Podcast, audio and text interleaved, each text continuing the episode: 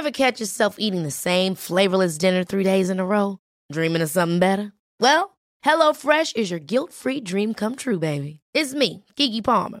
Let's wake up those taste buds with hot, juicy pecan-crusted chicken or garlic butter shrimp scampi. Mm. Hello Fresh. Stop dreaming of all the delicious possibilities and dig in at HelloFresh.com. Let's get this dinner party started.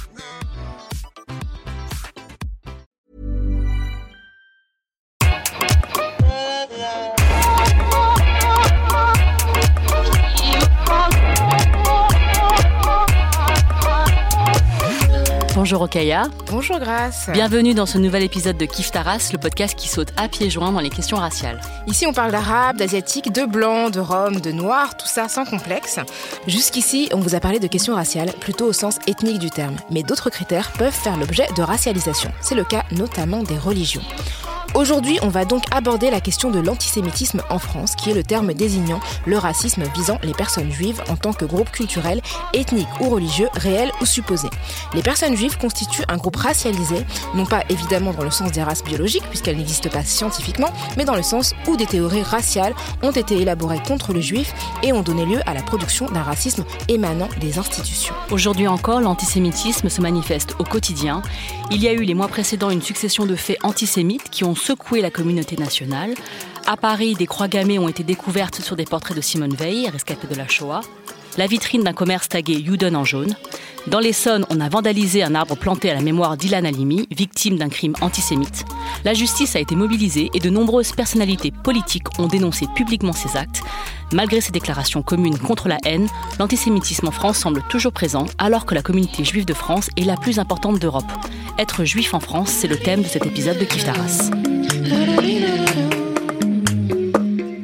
Nous avons, euh, pour répondre à cette question, le plaisir de recevoir euh, Myriam Levin qui a accepté de nous livrer son témoignage et son expertise. Salut Myriam. Salut, salut, Rokaya, salut Grace. Merci d'être avec nous. Alors Myriam, tu es journaliste et autrice, tu as beaucoup travaillé euh, sur la question des femmes. Tu as notamment cofondé le site d'information Chic Magazine et écrit Et toi, tu t'y mets quand? pour en finir avec la pression de l'horloge biologique, paru en 2018 chez Flammarion. Tu viens de lancer ton nouveau projet, c'était Thune, oui. et pas Tunes, sur les juifs tunisiens, d'où le tu vas nous parler plus longuement euh, de ce projet euh, tout au long de l'émission. Dans Kif Taras, nous avons un rituel. On demande à toutes les personnes qui acceptent de se joindre à nous de se situer sur le plan racial pour permettre à nos auditrices et nos auditeurs de savoir d'où elles parlent. Par exemple, Rokaya est noire et je suis asiatique. Et toi, Myriam, est-ce que tu te définis? Et si oui, comment? Alors pendant longtemps, je me suis pas définie, mais s'il fallait que je me définisse, je dirais que je suis juive avec une tête d'arabe, ce qui me cause beaucoup de problèmes. C'est vrai que tu concentres tous les clichés. Et est-ce que euh, il y a eu un moment dans ta vie où tu as réalisé ça et qui, y a comme un déclic? Euh, ça a été assez progressif. Euh, j'ai compris qu'on me prenait pour une arabe assez vite quand l'épicier du coin où mes parents m'envoyaient gamine euh, commençait à me parler en arabe et j'ai mis un peu de temps à comprendre pourquoi. et ensuite, tout ce qui est plus politique et compliqué, je l'ai compris plus tard, on en reparlera peut-être. Mais en tout cas, pendant longtemps, ça a été un non-sujet parce que j'ai grandi comme vous dans les années 80, 90, touche pas à mon pote, tout ça. On était tous différents, tous pareils. Et donc, euh, le fait d'être juive, euh, bah, ça restait chez moi. On en parlait à peine. Fallait pas que j'en parle trop fort quand même. Fallait pas que je le dise trop. Euh, bon, je vous raconterai peut-être des anecdotes à ce sujet. Et voilà. En tout cas, moi, je me souviens d'un moment où ça a changé. Pour moi, il y a clairement un avant et un après 2000 et la deuxième intifada où, du coup, le conflit israélo-palestinien est arrivé dans nos journaux de façon hyper vénère. Euh, en tout cas, moi, c'est de l'été où j'ai eu 18 ans. Donc, c'était aussi un, moment dans ma vie où je devenais adulte. C'est pile le moment où je suis entrée à Sciences Po, donc je commençais mes études supérieures. Sciences Po, en plus, un endroit où on a pas mal parlé de ça. Et alors là, ça a été hyper violent. C'est-à-dire que là, tout à coup, j'ai compris que c'était pas du tout un non-sujet, euh, que les gens comprenaient rien, que moi-même, il y a plein de choses auxquelles j'avais pas forcément réfléchi. Et à force qu'on me renvoie tout le temps, euh, justement, mon identité juive dans la gueule, il a fallu que j'y réfléchisse. Et c'est là que j'ai compris qu'il y avait énormément d'ignorance, de préjugés. Et puis après, ça n'a été qu'une succession euh, de faits d'actualité qui ont été pas toujours simples. Euh, voilà, je, vous parlais de Ilan Halimi, de Mohamed Merah. Voilà, il y a eu des moments euh, où tu prends conscience en fait que, que tu es différent. Et moi, j'ai une question euh, plus précise parce que c'est vrai qu'ici, on parle beaucoup de blanchité, du fait d'être blanc. Toi, comment tu te situes justement par rapport au fait d'être blanc? Parce que c'est vrai qu'on a tendance à amalgamer les juifs aux blancs. Et moi, j'ai déjà des gens juifs qui m'ont dit qu'ils n'étaient pas blancs. Donc, j'aimerais bien savoir en fait comment toi, tu te vis. Bah, ça a été justement une démarche très longue. C'est-à-dire que pendant très très longtemps, jusqu'à un âge adulte, euh, je me suis complètement vécue comme blanche. En plus, j'ai grandi dans une famille parisienne, bourgeoise. Voilà, pour moi, euh, les histoires d'immigrés, de banlieue, tout ça, ça me concernait pas. Alors qu'en fait, si. Euh, mais ça, je l'ai compris beaucoup plus tard. En fait, j'ai quand même la moitié de ma famille qui est pas née en France. voilà, mes grands-parents, mon grand-père qui avait une carte de séjour. Enfin, j'ai compris plus tard qu'en fait, si, c'était c'était aussi mon histoire, mais c'est vrai que c'est toute la complexité de être juif, qui est une religion, mais qui est pas qu'une religion. Et du coup, moi, j'avais l'impression que j'avais pas le droit de dire que j'avais une double culture, parce que j'avais une religion comme tout le monde, mais il se trouve que je suis pas pratiquante en plus, donc du coup, cette religion, euh, je la vivais pas spécialement euh, à la synagogue, c'était plutôt quelque chose de, de culturel. Et en fait, c'est aussi quand ça a commencé à se compliquer que finalement, euh, je suis revenue à ça, et en tout cas, que j'ai commencé à m'interroger là-dessus, et, et à sentir que j'avais une double culture. Mais il m'a fallu des années, ça fait très très très peu de temps que je dis que j'ai une double culture. Je suis, j'ai tellement été élevée en plus dans l'amour de la République, de la France. J'ai toujours été à l'école publique. Enfin, donc pour moi c'était, voilà, j'étais française et d'ailleurs je me considère toujours euh, comme super française. Euh, je suis française avant tout. Mais j'ai compris qu'on pouvait être français et, et français et juif. Et quand tu dis que tu as une tête d'arabe, enfin t'es juive avec une tête d'arabe, est-ce qu'il y a des moments de bizarres où on te demande euh, et toi, t'es d'où Et toi, tu dis, bah, je sais pas comment, ce que tu réponds quand on te dit ça. Enfin. Bah, ça m'arrive à peu près toutes les cinq minutes. En plus, mes parents ne m'ont pas appelé Rebecca, ils m'ont appelé Myriam, donc euh, qui est quand même un prénom rebeu euh, par excellence. Donc en fait, ce qui se passe, c'est que les gens ne pensent même pas une seconde que je suis juive. En plus, je m'appelle Levin, donc euh, j'ai une tête d'arabe avec un nom français. bon, Levin, c'est le nom de guerre de mes grands-parents en fait, qui s'appelait Lévi, qu'on changeait, qu'on rechangeait après la guerre, tellement ils étaient traumatisés par l'antisémitisme justement. Mais donc du coup, les gens se posent même pas la question et pensent direct que je suis euh, franco-algérienne, franco-marocaine ou juste algérienne. On parle en arabe dans la rue tout le temps, ici ou quand je vais au Maroc, en Tunisie, encore plus. Donc, euh, donc c'est assez drôle parce qu'on me demande au bout de deux minutes d'où je viens, mais alors les gens s'attendent pas du tout à la réponse que je leur donne. D'autant qu'en plus, euh, quand ils ont vraiment du temps, je leur raconte l'histoire de ma grand-mère tunisienne qui a épousé mon grand-père polonais qu'elle a rencontré en France alors qu'il était en voyage en Hollande et qu'il habitait au Brésil et qu'ils ont déménagé au Brésil et que ma mère est née au Brésil. Donc là, si vous voulez toute l'histoire, après, voilà, faut avoir un peu de temps. Donc, euh, du coup, quand tu as grandi en France, que tu nous expliquais un petit peu, tes parents sont pieds noirs. Tu disais un pied noir, du coup. Alors, pas mes parents. Ah, pas tes parents. Une partie de ma famille. Je ne sais pas si tu veux que. Je... Ouais, ouais, c'est intéressant d'avoir justement. Comment toi, tu te situes par rapport à ça? Mm. Toi, tu es né en France, tu as toujours vécu à Paris. Voilà, mais du coup, c'est un bon résumé de justement ma vie quotidienne où euh, parfois, j'ai pas le courage de tout raconter bah et je balaye le truc, mais en fait, quand je me mets à raconter, je suis obligée de tout raconter. parce que comme j'ai une tête d'arabe, mais j'ai que une grand-mère tunisienne, en fait, finalement, euh, mon histoire, elle est pas si tunisienne que ça. J'ai donc son mari qui était polonais de Pologne. Donc il était en Pologne, pas comme les immigrés polonais en France pendant la guerre. En fait, il était en voyage et c'est ce qui lui a sauvé la vie parce que toute sa famille a été déportée à Auschwitz et personne n'est revenu. Et du coup, après, il n'a pas voulu revenir en Pologne parce qu'il n'avait plus rien. Et c'est pour ça qu'il est parti au Brésil. Toute l'histoire brésilienne après. Donc ça, c'est mes grands-parents, c'est le couple euh, des globetrotters, on va dire, qui ont vécu un peu partout. Et de l'autre côté, du côté de mon père, parce que ça, c'était les parents de ma mère. Du côté de mon père, alors là, on est français depuis à peu près deux siècles. Enfin, c'est l'histoire justement des juifs alsaciens qui sont devenus français au moment de la Révolution française donc ils sont très attachés à la République et qui sont très très français, très assimilés, très laïcs. Donc euh, c'est complètement un autre euh, rapport à l'identité juive, mais qui est très présent aussi. Et je dis souvent en rigolant que je suis un concentré de tous les courants du judaïsme français. Et c'est vrai, du coup, ça m'a, je pense aussi donné une approche euh, parfois un peu complexe, mais peut-être assez à, 360 de, de ce que c'est qu'être juif en France. Alors, c'est intéressant que tu parles du fait d'être juif en France, parce qu'en réalité, les juifs de France, même si on a la population juive la plus importante euh, d'Europe, mais ils sont 500 000. En fait, 500 000, c'est moins d'un pour cent de la population. C'est fou. Et je trouve ça incroyable, en fait, de voir euh, quelle espace on consacre aux juifs, quelle place ils occupent aussi dans l'imaginaire collectif en termes de clichés, en termes de présence, d'idées, tous les préjugés par rapport au pouvoir des juifs, quand on sait que même pas 1% de la population française est juive, en fait, de culture juive ou de famille juive, donc c'est même pas lié à une pratique religieuse. Donc est-ce que toi, enfin quels sont les, ces, ces, clichés auxquels tu as pu être opposé une fois que les gens savent que tu es juive, à quoi tu fais face? Et toi, comment tu vis justement le fait que finalement, vous n'êtes pas si nombreux que ça, mais en réalité, il y a une omniprésence du discours antisémite dans plein de sphères bah, C'est très fatigant en effet parce que dans ta vie tous les jours, tu en fréquentes pas tant que ça. En tout cas, moi, j'en fréquente pas tant que ça. Et en fait, tu as l'impression, en effet, que euh, beaucoup de gens sont obsédés par ça, que c'est pas du tout représentatif de ce que tu peux vivre, des gens que tu peux connaître.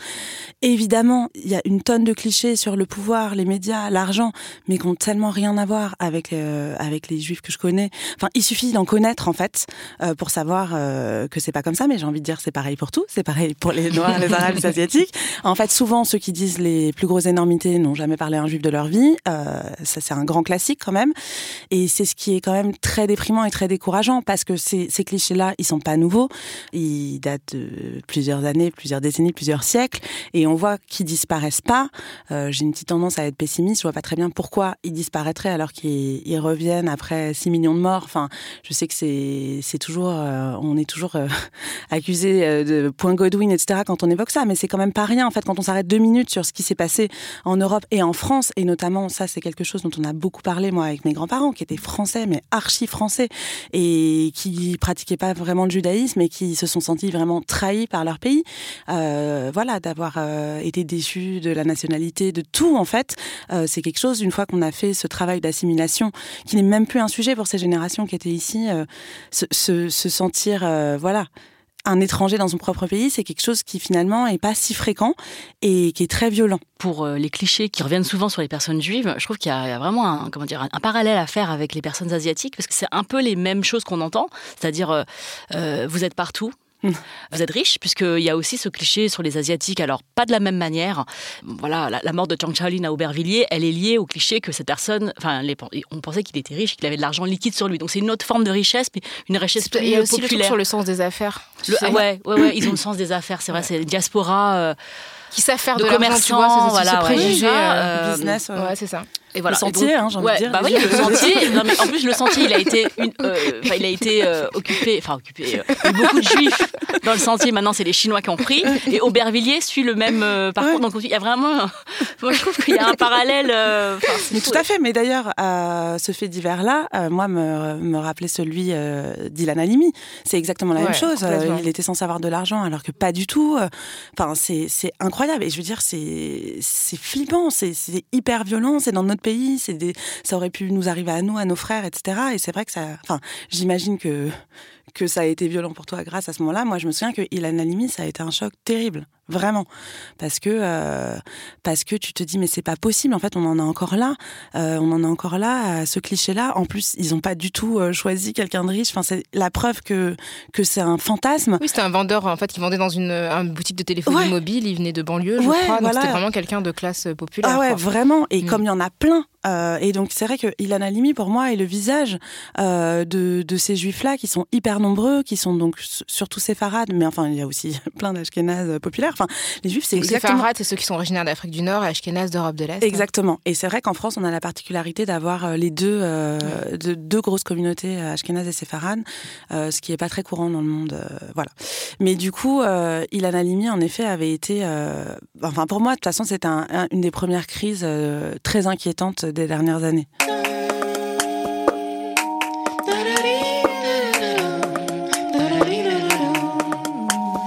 Alors, euh, il y a des clichés évidemment qui sont très très présents euh, sur euh, les juifs, mais il y a aussi des personnalités juives qui parfois investissent un petit peu ce registre. Je propose d'écouter un extrait d'un film qui a cartonné en France. Vous êtes Ashkenaz, j'ai vu tout de suite. Non, non plus, non plus. Non plus. Mais quoi, vous n'êtes pas juif? Ah si, pardon. Si, ah. si, je suis juif, oui. Vous êtes Ashkenaz, c'est bien ce que je disais. Voilà, voilà, non, c'est parce que j'ai pas compris. Ah, oui, Weber, c'est Weber, c'est Weber, c'est pareil, c'est la même chose. C'est comme euh, Bansard. Oui, c'est pareil. Alors, c'est un extrait de la, vérité si je mens, le premier. Euh, on entend euh, Eli Kakou et Richard Anconina. Alors, C'est intéressant parce que c'est en même temps un film qui, je pense, éveille beaucoup de, sentiments, de nostalgie, etc. etc. Et euh, nous, on voulait savoir en fait comment tu l'avais vécu. Est-ce que c'était euh, beaucoup trop de clichés? Et comme en plus, il y avait plein de choses qui étaient, enfin plein d'acteurs de, ce film qui étaient eux-mêmes issus de différentes communautés juives. Donc, euh, est-ce que pour toi c'est quelque chose de positif ou est-ce qu'au contraire ça alimente des clichés enfin contre euh, contre les juifs. C'était génial que vous ayez choisi cet extrait parce que c'est l'histoire de ma vie. Euh, Weber c'est Weber et Bansar c'est Ben Saïd. Bah le vin c'est Lévi. Donc j'ai cette blague, je l'ai fait mais un milliard de fois. En effet, la vérité si je mens aussi a été un marqueur euh, dans ma prise de conscience. C'est bien que vous ayez choisi ça du fait que j'étais juive parce que j'étais ado quand c'est sorti et pour la première fois, euh, je voyais au cinéma des juifs. Enfin c'était fou pour moi. C'était quelque chose quand même dont on parlait à la maison, plutôt en baissant la voix. C'était jamais quelque chose dont je parlais hors de chez moi. Donc j'étais à waouh, en plus ça fait des millions d'entrées, incroyable. Ensuite, moi c'était pas du tout euh, mon univers, puisque donc j'ai plutôt grandi euh, dans une famille majoritairement ashkénaze, euh, parisienne, bourgeoise, voilà, on n'était pas du tout en mode la vérité si je mens, hyper show-off, etc. Mais j'ai beaucoup aimé ce film. C'est un film qui est culte chez beaucoup de juifs. Donc oui, c'est super, euh, c'est une grosse référence. Mais le problème, c'est que les juifs ont le sous-texte et ont de l'humour et euh, peuvent euh, avoir du second degré sur certaines choses. Et donc dans ce cas, ça nous fait beaucoup rire. Mais je pense qu'il y a beaucoup de gens, et ça j'en ai croisé plein dans ma vie, qui du coup n'ont eu de contact avec les juifs que ce film. Et donc me voient et me font yalla et je suis là. Alors les amis, on va se calmer. Euh, j'ai fait des études supérieures. Euh, je mange pas de couscous euh, tous les vendredis. Euh, non mais donc ça me fait beaucoup rire et j'ai beaucoup d'affection pour ce genre de personnage. Mais je pense que ça a en effet contribué à entretenir des clichés. C'est toujours le même problème. C'est le débat de qu'est-ce qu'on a fait au bon Dieu où je suis aussi assez partagée en fait. C'est-à-dire que quand tu as les codes et que tu as vécu ce genre de moment, etc., tu rigoles mm-hmm. parce que voilà, c'est du vécu. Mais quand tu regardes ça de l'extérieur, tu te dis ouh là là, mais qui sont ces gens? Ils sont étranges. bah, c'est comme quand tu appartiens à une communauté euh, réelle ou supposée, en tout cas quand tu appartiens à un groupe, c'est, c'est pas la même chose de faire des blagues dans ce groupe, au sein de ce groupe, que de les exposer à l'extérieur parce que tu sais qu'elles peuvent être euh, mobilisées par des gens qui sont pas forcément. Euh, qui vont peut-être reproduire des choses négatives, quoi. Et là, tu as, évoqué les séfarades et les ashkénazes. C'est important aussi pour les gens qui nous écoutent de comprendre ce qui peut être différent, puisque les Ashkénazes sont européens et les séfarades sont africains, du coup. Donc ça, culturellement, c'est assez différent. Et, et je pense que, enfin, c'est pas dans les clichés, mais on retrouve plus de gens issus des classes populaires dans les gens qui sont originaires d'Afrique du Nord que dans les gens qui sont issus des, des euh, communautés européennes. Donc c'est vrai qu'il y a aussi ce cliché de, des séfarades un peu bruyants, etc., qui viennent du soleil, et des ashkénazes un peu plus intello, un peu plus posés, un peu plus en fait euh, blancs. Hein, oui, oui, mais d'ailleurs, euh, dans la communauté juive elle-même, il y a historiquement un grand mépris des ashkénazes envers les séfarades qui est en train de changer à notre génération parce qu'il y a eu euh, plein plein de mariages mixtes. Donc bah, typiquement, moi je suis issue de ces mariages mixtes et la plupart de mes amis juifs c'est pareil. J'ai très peu euh, d'amis 100% séfarades ou 100% ashkénazes. Mais oui, en effet, finalement, elle correspond à des vagues d'immigration française non juive. C'est un peu les mêmes euh, clichés qu'il peut y avoir entre communautés ou entre Français de souche, comme on dit, et les autres. C'est vrai que finalement, les séfarades, qui sont arrivés dans les années 60 de, du Maroc, d'Algérie et de Tunisie, euh, voilà, du Maghreb. En fait, c'est plus ou moins la même immigration que euh, les Maghrébins non juifs. Et c'est pour ça que parfois, euh, c'est hallucinant de voir à quel point on oppose ces communautés, puisque c'est globalement la même histoire. Ils ont immigré dans les mêmes endroits, dans les mêmes villes, dans les mêmes immeubles. Donc c'est bien aussi de le rappeler. Il y a vraiment une, partie de cette histoire qui est commune. Ensuite, les Ashkénazes qui étaient là depuis longtemps, et donc moi c'est aussi une partie de ma famille, qui se sentait eux très français, euh, voilà, qui étaient très intégrés, etc., ont pas forcément, avaient pas forcément envie d'être euh, mis dans le même sac. Ils voulaient bien spécifier leurs différences, mais nous, c'est pas pareil. Nous, on n'a pas d'accent pied noir, etc. Donc, je pense que ça vient de là aussi. Mais de même que dans les années 30, euh, ça aussi, je me souviens, moi, ma famille me disait toujours, nous, on était déjà français, on n'avait rien à voir avec ces tailleurs polonais qui arrivaient. En fait, finalement, l'histoire est un, éternel recommencement. Hein. Ça fait un peu penser, tu vois, la, distinction qu'il peut y avoir entre les Antillais et les Africains, qui sont tous noirs. Ah. Donc, qui sont perçus comme les mêmes, mais d'autres qui disent attendez, nous on est français depuis 400 ans, on n'a rien à voir avec ces euh, musulmans, enfin pour la moitié, etc. etc. Donc c'est toujours ce truc-là de, de, ne pas vouloir être amalgamé à la dernière vague qui est perçue comme plus bruyante et très très différente de la population qui était déjà là. Quoi. Oui, oui, euh, alors qu'en fait, bon, bah, s'il y a un charter euh, pour les, pour les blédards en tout genre, on y sera tous. c'est exactement, exactement ça. Je pense que les gens vont pas faire dans la, dans la dentelle pour faire des distinctions entre les Levins et les Lévis. Ouais, c'est clair. Et pour revenir sur l'humour euh, communautaire, comme on dit aujourd'hui, c'est-à-dire euh, le fait de rire de soi, de sa communauté, et que ce rire-là, du coup, il, euh, traversent euh, les, les, frontières de ces communautés-là. Moi, j'ai un peu euh, cette réflexion par rapport à. Les gens me disent souvent Ah, vous n'avez pas d'humour Parce que les Asiatiques, on a eu une période euh, voilà, où il y a eu de l'humour porteur de préjugés, comme le sketch des Chinois de Kev Adams et de Gad Elmaleh. Et, justement, à cette période-là, on nous a dit Mais vous n'avez pas d'humour, c'est pas comme les Juifs. Regardez les Juifs comme ils ont de l'humour sur eux, et vous, vous, vous avez un balai dans le cul, tu vois. Et, et on m'a vachement parlé de ce truc de la vérité. Si je me regarde, eux, au moins, ils ont de l'autodérision. C'était ça le mot, tu vois. Et du coup, c'est intéressant ce que tu dis, de, tu vois, de, de, se dire que tout dépend du contexte dans lequel tu, parles de ça. Et, euh, et donc, la vérité, excuse-moi, ensuite, il y a eu d'autres euh, épisodes, enfin, d'autres. Euh, d'autres volets. volets, voilà. Et donc, le troisième, notamment, se passe en Chine. Oui. Et, et là, je, je, me suis rendu compte que on, riait, on riait, mais on riait des autres, tu vois. C'est-à-dire que, alors, ils rient d'eux-mêmes, bien sûr, il y a de l'autodérision. Mais là, il y a toute une partie en Chine où il y a le fameux, euh, la scène de Cyril Hanouna qui fait le, le douche, je crois. Ouais, euh, ah, le, ouais, ouais, le qui-douche, la prière du vin. Euh, voilà, la prière du vin, le, voilà. et il le fait en chinois. Enfin, il fait dans une langue qui pense être chinois bon, en, en, bref, en charabia, enfin, je sais pas comment, en, ching chang chong, là, tu vois, sa langue, cette langue-là. Ce qui est fou, c'est que quand tu dis en français, en chinois, c'est généralement, c'est-à-dire que c'est une langue que tu comprends pas, bah tu vois, donc c'est horrible. et, et, du coup, tout, et, après, il y a toute une scène au restaurant où ils mangent des verres. Enfin bon, ça n'existe pas. Les clichés. Tu vois ouais, ça n'existe pas. Et je, et, et je trouve que ça fait encore plus mal de te sentir moqué par des personnes qui elles-mêmes combattent normalement le racisme ou combattent une, question de préjugés, tu vois, enfin sur leur propre communauté. Mais je te rassure, euh, des clichés sur les juifs, il y en a aussi plein le film. D'ailleurs, je me souviens plus du tout du 3, je me souviens que j'avais pas trop, j'avais pas aimé, je l'ai jamais revu d'ailleurs. Je pense aussi que l'époque avait changé. Euh, donc quand le 3 est sorti, voilà, on n'était plus du tout dans la même époque. Encore une fois, le 1 euh, aurait jamais dû autant marcher. Je pense pas qu'il s'attendait à un tel succès aussi et que ça, reste dans le temps. Mais, euh, mais oui, oui, cette histoire euh, d'humour entre les communautés, moi aussi, j'ai fait du chemin là-dessus. Bah, j'en parlais encore récemment, je crois la semaine dernière, avec des amis journalistes blancs et, euh, et mec pour certains, et on parlait justement euh, de l'humour, que les femmes n'ont pas d'humour, parce que c'est aussi un parallèle que tu peux beaucoup faire sur les blagues sexistes. Ever catch yourself eating the same flavorless dinner three days in a row?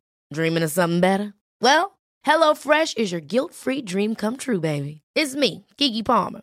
Let's wake up those taste buds with hot, juicy pecan-crusted chicken or garlic butter shrimp scampi. Mm. Hello? Fresh. Stop dreaming of all the delicious possibilities and dig in at HelloFresh.com. Let's get this dinner party started.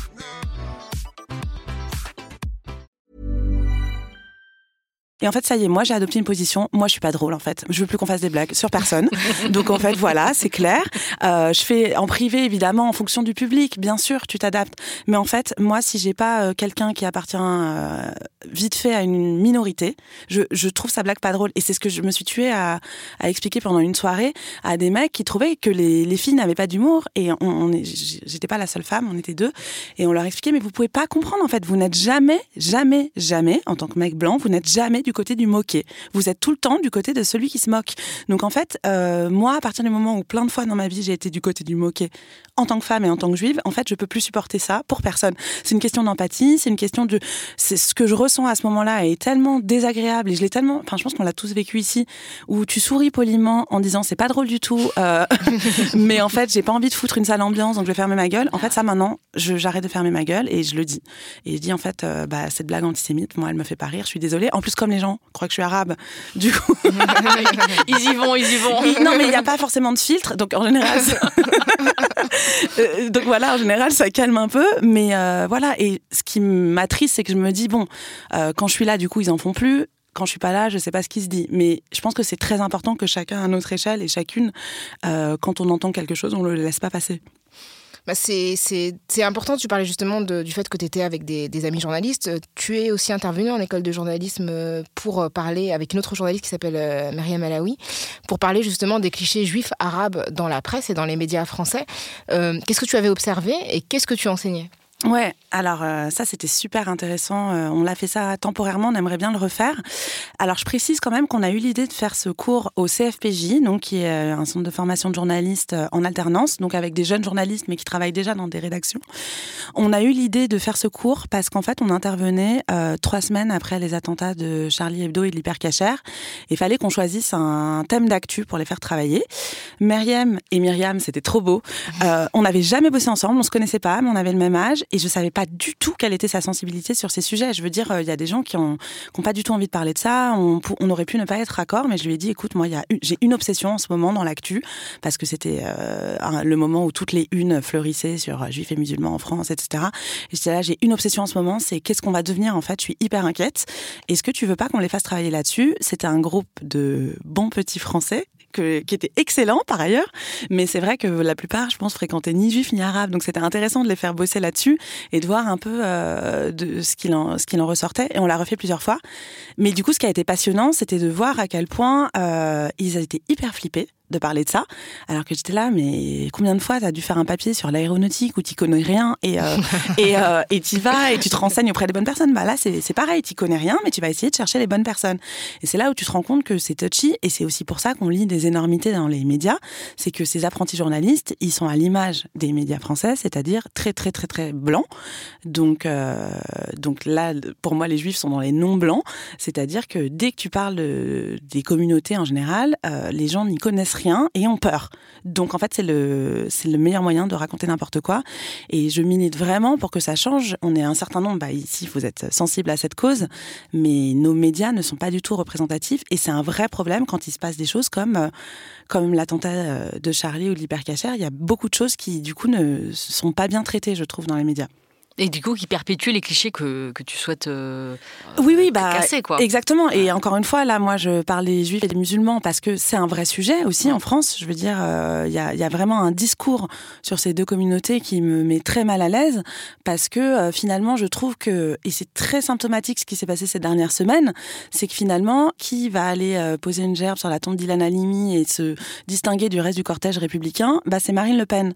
Donc moi, j'ai quand même l'impression qu'il y a un espèce de et quand elle fait ça, quelque part, elle accuse ces méchants islamistes contre Ilan ce qui est, ce qui est vrai. Je veux pas du tout euh, minimiser ce qui se passe. C'était même pas un islamiste, en fait. C'était un mec qui était de culture musulmane, mais c'était juste un, enfin, un mec qui était anti, enfin, il l'a pas fait en, tant que musulman, il l'a fait en tant que, enfin, c'est un antisémite. Oui, oui. Alors ensuite, il se trouve qu'il est fou et il se trouve, hein, on va pas, on va pas se mentir non plus, hein, qu'il y a vraiment un antisémitisme islamiste. J'ai mm pas dit antisémitisme musulman parce mhm. que ça aussi c'est important de faire la différence. Oui, par exemple pour l'hypercachère, c'était le cas. Oui, oui, et puis Mohamed Merah, enfin voilà. Euh, et Ilan Halimi, pour moi, ça rentre là-dedans. Enfin, je, je veux pas du tout minimiser, mais par contre, c'est ce qui est très dangereux. Je remarque juste en fait que ceux qui ont tendance à mettre les, ces deux communautés les unes contre les autres sont pas euh, nos amis ni aux uns ni aux autres. Voilà. Et je trouve qu'il y a une instrumentalisation qui est assez dangereuse et j'ai envie et, qui me rend très malheureuse parce que dans la vraie vie, euh, il y a aussi euh, beaucoup de juifs et de musulmans qui vivent bien ensemble et vraiment et c'est pas un mythe et c'est pas euh, pas une nostalgie, c'est le cas et en fait à force de leur répéter qu'ils sont ennemis, évidemment qu'ils le deviennent et et puis il y a plein d'autres choses qui se passent dans le monde qui font que mais moi ça m'attriste énormément et, et en effet j'appartiens à la génération qui a grandi dans une forme de vivre ensemble où c'était pas un sujet et, on est français avant tout. Et c'est très important quand même de, de, le rappeler. Et je pense qu'on a tous quand même cet attachement à notre pays qui est la France. Et, et ensuite, ce qui se passe chez nous, bah, ce serait pas mal aussi que parfois on arrive à le laisser un peu chez nous. Oui, dans les dernières semaines, on disait qu'il y avait eu beaucoup de voilà d'incidents, euh, notamment lors des actes successifs des euh, manifestations des Gilets jaunes. Il y a eu récemment l'amalgame entre l'antisémitisme et l'antisionisme. Et euh, ça fait beaucoup parler. Est-ce que toi, tu peux nous vraiment nous expliquer, non, réexpliquer quelle est la différence entre les deux et pourquoi c'est dangereux de d'en faire un même combat. Un amalgame. Mm. Alors, je sais même pas par où commencer, tellement c'est le principal problème, je pense, euh, bah, depuis 2000. Euh, moi, je vous disais, ma prise de conscience euh, que j'étais juive date de la deuxième intifada, parce que qu'est-ce qui s'est passé? C'est que tout à coup, tout le monde s'est passionné par le, pour le conflit israélo-palestinien. Tout le monde. Et du coup, c'était fou, parce que moi, j'avais jamais été en Israël. Il se trouve que je suis allée en Israël pour la première fois de ma vie à 25 ans, ce qui est assez rare, mais c'était mon cas. Et donc, moi, j'avais vraiment aucune attache avec Israël, j'avais pas de famille là-bas, etc. Donc, j'hallucinais vraiment de ce que j'entendais, de toi c'est pas pareil, etc. J'étais là, mais quoi, moi c'est pas pareil, j'ai rien à voir avec Israël, je suis française, et je pense qu'on a un certain nombre dans ce cas. Et j'ai vraiment pris conscience très jeune de l'amalgame qui était fait entre euh, juifs, israéliens. Alors c'est le problème, c'est que israélite euh, voulait dire juif avant, donc c'est vrai que je comprends hein, quand on n'y connaît rien qu'on fasse une confusion. Pour moi, c'est le même genre de confusion qui est faite entre musulmans, islamistes, et il y a un moment où les mots ont leur importance, et c'est pour ça que je me bats pour que les journalistes aient les bons outils. C'est hyper important de bien nommer les choses. Et donc, un juif n'est pas un israélien. Et globalement, euh, je ne comprends pas. Enfin, si, je sais exactement pourquoi ça se passe, mais ça ne devrait pas se passer on est en France, pourquoi est-ce qu'on est aussi obsédé par ce pays qui est lointain, qui est un petit pays, où il se passe plein de choses très intéressantes, mais comme dans plein d'autres pays. Moi, je me passionne pour l'Amérique latine. Je ne comprends pas pourquoi on ne me parle pas de ce qui se passe à la frontière mexicaine autant que ce qui se passe euh, en Israël, au Salvador, euh, au Venezuela. Enfin, voilà, il y a une obsession pour ce pays qui n'est pas très saine. On va pas se mentir. Donc, c'est vrai que, évidemment, qu'on peut euh, critiquer la politique du gouvernement israélien. Je suis la première à le faire de temps en temps. Mais je comprends pas cette obsession. Enfin, cette obsession n'est pas saine. Donc c'est là où moi, c'est vrai que j'ai toujours un warning qui s'allume quand j'entends des diatribes hyper violentes qui sont souvent sorties de nulle part. Euh, je suis là, mais pourquoi vous intéressez pas euh, au Rwanda, au Darfour, à l'Inde et au Pakistan? Enfin, je veux dire, c'est des, des, conflits ethniques où il y a mais dix mille fois plus de morts, dix mille fois plus de violence. Ça dure depuis hyper longtemps. Donc je trouve quand même qu'il y a un truc pas réglé. Ensuite, euh, donc je pense que c'est important que les gens qui s'intéressent à ce sujet soient au clair sur pourquoi ça ça les passionne autant, pourquoi euh, il y a une telle haine, parce que je la retrouve pas sur d'autres sujets. Donc pour moi, c'est quand même un peu euh, suspect. Et c'est là où il faut s'interroger et il faut faire de l'éducation. Euh, quand je vous racontais mon entrée à Sciences Po, donc en septembre 2000, pile au moment de l'intifada, j'étais j'étais assez frappée par ce que j'entendais. Euh, voilà, on rentrait euh, à Sciences Po Paris. Moi, j'imaginais que j'allais entendre des gens hyper cultivés, etc. On venait de bosser un concours hyper difficile. J'avais passé mon année dans les livres d'histoire. Et j'étais là, mais c'est pas possible, en fait. On n'a pas lu les mêmes livres d'histoire. J'ai les dates en tête. Enfin, je viens de l'apprendre. Et toi aussi. Ne, ne raconte pas n'importe quoi. Enfin, il y a dans les deux sens, hein, je veux dire, on peut, on peut euh, faire dire ce qu'on veut euh, aux faits historiques, mais je trouve ça important, en fait, quand on prend la parole sur ces sujets, de dire des choses factuelles, précises, et ce n'est que très rarement le cas. Voilà. Pardon pour ce long passage, mais, mais c'est important et je pense que c'est assez grave ce qui est en train de se passer et que c'est important que les gens lisent des livres avant de prendre la parole et surtout arrête de nous parler autant d'Israël. On est en France. Euh, moi, ça me, enfin, moi, toi, Rokaya, toi, Grace, je veux dire, ça nous concerne pas. Euh, il y a plein d'autres sujets qui nous concernent en France. Il y a beaucoup de choses à dire sur les Juifs en France. Il y a une histoire de l'antisémitisme très ancienne et très forte en France, mais qui n'a rien à voir avec Israël. Donc peut-être intéressons-nous à ce qui se passe dans notre pays. Après, il y a une autre question que je voudrais te poser, c'est euh, par rapport à la représentation. Parce que c'est vrai que jusqu'ici, quand on a reçu des personnes qui étaient issues il y a, ce qui apparaît, c'est qu'il y a une sous-représentation, notamment par rapport aux personnalités publiques euh, des Noirs, des Asiatiques, des personnes d'origine maghrébine. Et c'est peut-être moins le cas pour les personnes juives. On a des figures euh, majeures dans le domaine des médias, etc., qui sont très très visibles, qui s'expriment ou non sur la condition juive. Mais c'est vrai que ça fait une, différence. Et je pense que ça alimente aussi le fantasme de l'omniprésence. Donc toi, est-ce que tu as ce sentiment qu'on peut avoir de ne pas être représenté ou, euh, ou d'être représenté par des gens qui ne correspondent pas à, ce que tu... Enfin, ou peut-être qui réduisent en fait la complexité du fait d'être juif, etc. Ou est-ce que tu as un autre sentiment, toi? Alors, c'est vrai que par rapport à d'autres communautés, euh, il y a peut-être plus de juifs visibles. Bon, déjà, il y a une communauté juive très ancienne en France, donc mhm. euh, il y a aussi ça. Hein. Il y a une partie des juifs qui sont là depuis très longtemps. Il y a aussi une histoire de minorité du juif errant euh, qui, c'est-à-dire depuis des millénaires, le juif est quand même chassé de tous les pays. Ça fait partie de, de notre histoire, on nous l'apprend. Et donc, on nous apprend euh, à être bon à l'école, mais comme tous les enfants d'immigrés, en fait, mm. t'es bon à l'école parce que c'est ta chance de t'en sortir. Donc, je pense qu'il y a une vraie tradition quand même euh, du savoir et des études qui fait que peut-être les juifs font un peu plus d'études que d'autres, mais encore une fois, il y a aussi plein de vendeurs de téléphones, hein, donc on, mm. on, on arrête deux secondes le fantasme. Et surtout, il y a énormément de domaines qui leur sont autant fermés qu'aux autres. Mm-hmm. Tout ce qui est très prestigieux, finalement, euh, moi je me souviens d'une amie à Sciences Po justement qui me disait, euh, d'une amie juive qui me disait, je rêve d'être ministre des Affaires étrangères un jour, mais c'est mort en fait. Euh, avec mon nom juif, je serai jamais ministre des Affaires étrangères et j'y avais jamais pensé. C'est ce qu'on avait dit. Mon grand-père il disait toujours ça de Strauss-Kahn aussi. Il disait, j'y crois pas du tout.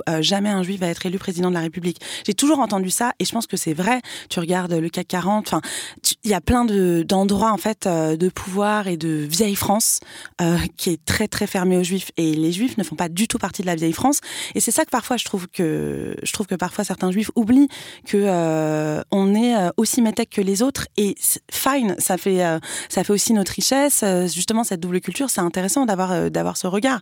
Mais voilà, faut aussi pas oublier qu'il y a plein de portes qui sont fermées aux juifs. Alors quand on est une femme, je vous raconte pas. Ça aussi c'est vrai que c'est c'est aussi encore autre chose, c'est quand même une religion, parce qu'on n'a pas vraiment parlé de ça, mais la particularité du judaïsme, c'est que c'est à la fois une religion et une culture, et ça aussi, beaucoup de gens ont du mal à le comprendre. Moi-même, ça a été un long cheminement que de pouvoir affirmer euh, que je suis juive. D'ailleurs, c'est la première fois hein, quand même que j'en parle comme ça, donc euh, c'était pas évident, parce que justement, on m'a déjà appris à pas le faire et à pas dire trop fort que j'étais juive, et en plus, c'était compliqué pour moi de comprendre que je pouvais être juive sans être pratiquante, que c'était une culture. En ça, je pense que les musulmans peuvent assez bien comprendre ça, parce que je pense qu'il y a pas mal de musulmans qui sont pas du tout pratiquants, et, mais qui se sentent très attachés quand même à une forme de culture. Les bouddhistes aussi, on peut comprendre ça. Bon, bah voilà. Parce que tu as une culture que, que tu hérites avec une imagerie et une espèce de philosophie, on va dire, qui est d'ailleurs très mise en avant, hein, tu vois. Enfin, la philosophie bouddhiste, on croit que c'est une philosophie d'ailleurs, le bouddhisme. On ne croit pas que c'est une religion. Et donc, du coup, je comprends vraiment la différence entre la culture et euh, la religion. Voilà. Et après, peut-être que ce qui est spécifique pour les, pour les juifs, c'est qu'il y a beaucoup de, de choses dans l'identité qui sont construites dans l'oppression. C'est-à-dire que le fait d'être en permanence euh, victime d'interdiction, d'exercer certaines professions, de devoir se cacher, etc., ça construit aussi une conscience du groupe et un instinct de survie, en fait une volonté de survie qui est beaucoup plus forte que pour un groupe qui aurait été toujours accepté. C'est vrai que l'histoire des Juifs de France, c'est une histoire d'oppression permanente et aussi, enfin, d'oppression d'État. Oui, oui, et puis dans le monde entier, en fait, c'est aussi la particularité des Juifs. C'est un peuple qui a toujours été une minorité où qu'il soit, toujours. Donc du coup, qui se construit comme tel. Donc en effet, en ayant une grande volonté de s'intégrer quand même dans tous les pays euh, où ils sont. Donc ça construit aussi le rapport à la nation, à la France. Et c'est vrai que le seul pays dans l'histoire où les Juifs sont majoritaires, c'est Israël. Donc euh, qui a été quand même créé dans un contexte très particulier, juste après la Shoah, enfin dans un après euh, un siècle d'antisémitisme ultra violent dans le monde entier. Donc en effet, où les mecs étaient quand même butés chez eux, euh, spoliés, détruits, etc. Donc en effet, il faut pas oublier que Israël a vu le jour dans ce contexte-là. Mais à part ça, donc ça fait euh, même pas 100 ans, les juifs n'ont jamais eu, n'ont jamais été majoritaires. Donc du coup, en effet, euh, c'est une identité qui se construit toujours un peu euh, cachée, pas faire de vagues. Et ça, je pense que c'est quelque chose que que tous les enfants d'immigrés peuvent comprendre et que tous les juifs, qu'ils le veuillent ou non, portent en eux. Et c'est pour ça aussi que je pense que c'est important de pas l'oublier, qu'on partage ça avec toutes les autres communautés et que c'est c'est une richesse en fait. Moi, je trouve pas du tout que ce soit compliqué, négatif. Au contraire, il y a plein de choses qu'on peut comprendre les des autres. Il y a un truc, enfin qui me semble important de, dont il me semble important de, parler, c'est vrai que dernièrement, enfin, la France a cette particularité là que c'est aujourd'hui en Europe le seul pays où des gens ont été tués parce que juifs. Mm. Et ils ont été tués dernièrement par des personnes qui se revendiquent ou de l'islam, enfin vraiment des, terroristes, hein, enfin que ce soit Mohamed Merah ou euh, Amédi euh, Koulibaly. Donc ça, ça, ça c'est quelque chose de factuel qu'on ne peut pas contester. Et pourtant, l'antisémitisme en France est ancien. Il n'est pas seulement issu de populations qui sont originaires de, familles euh, musulmanes.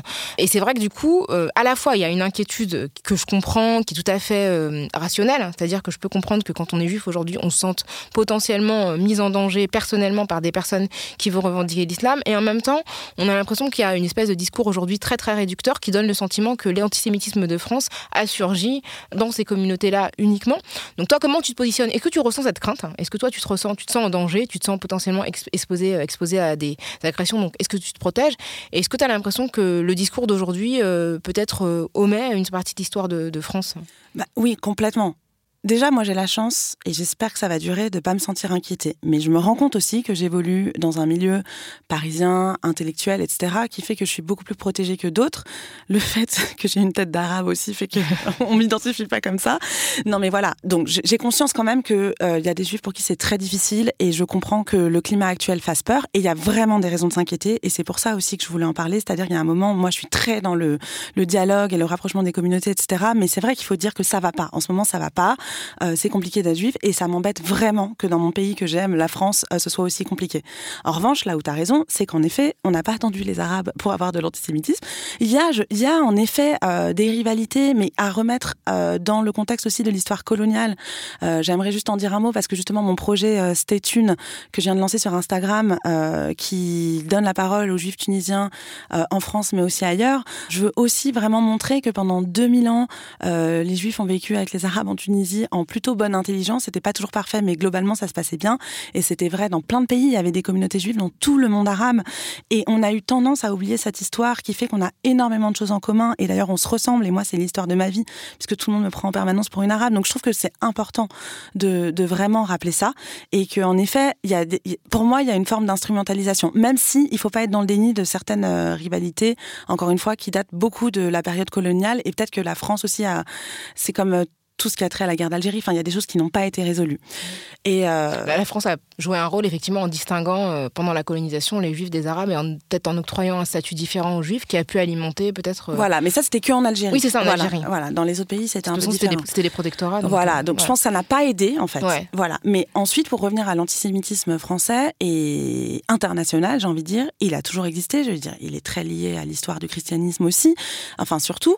Et, et du coup, en effet, faut pas se voiler la face. Et moi, c'est ce qui m'inquiète un peu, c'est que en se focalisant sur un antisémitisme présumé de, de l'islam des banlieues, encore une fois, qui existe, mais pas partout et pas chez tout le monde. Moi, tous les gens que je connais ne sont pas concernés, donc voilà, j'ai cette chance.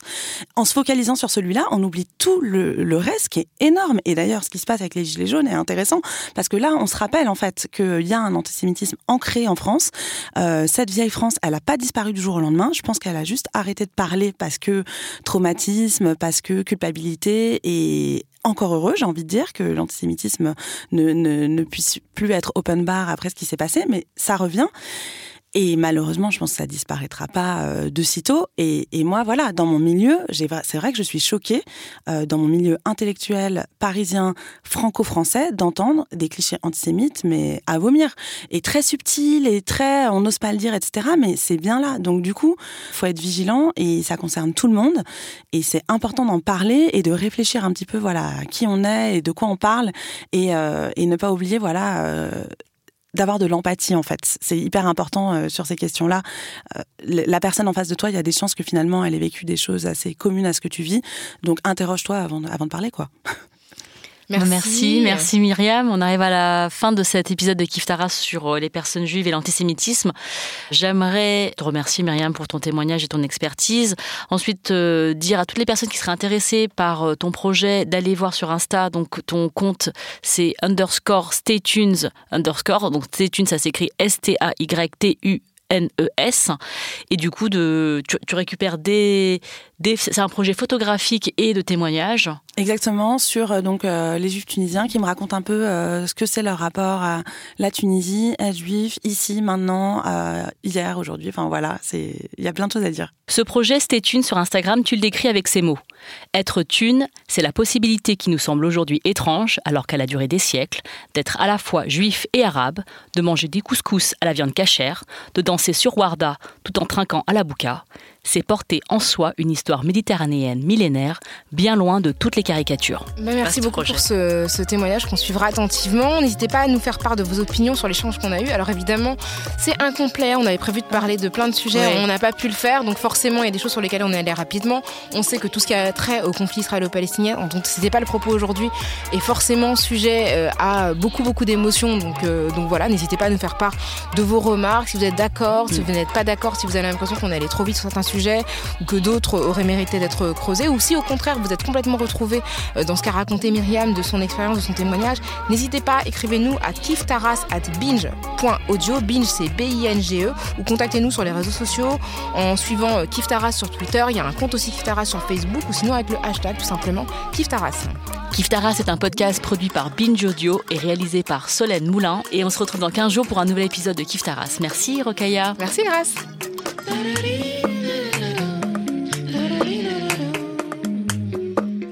Binge.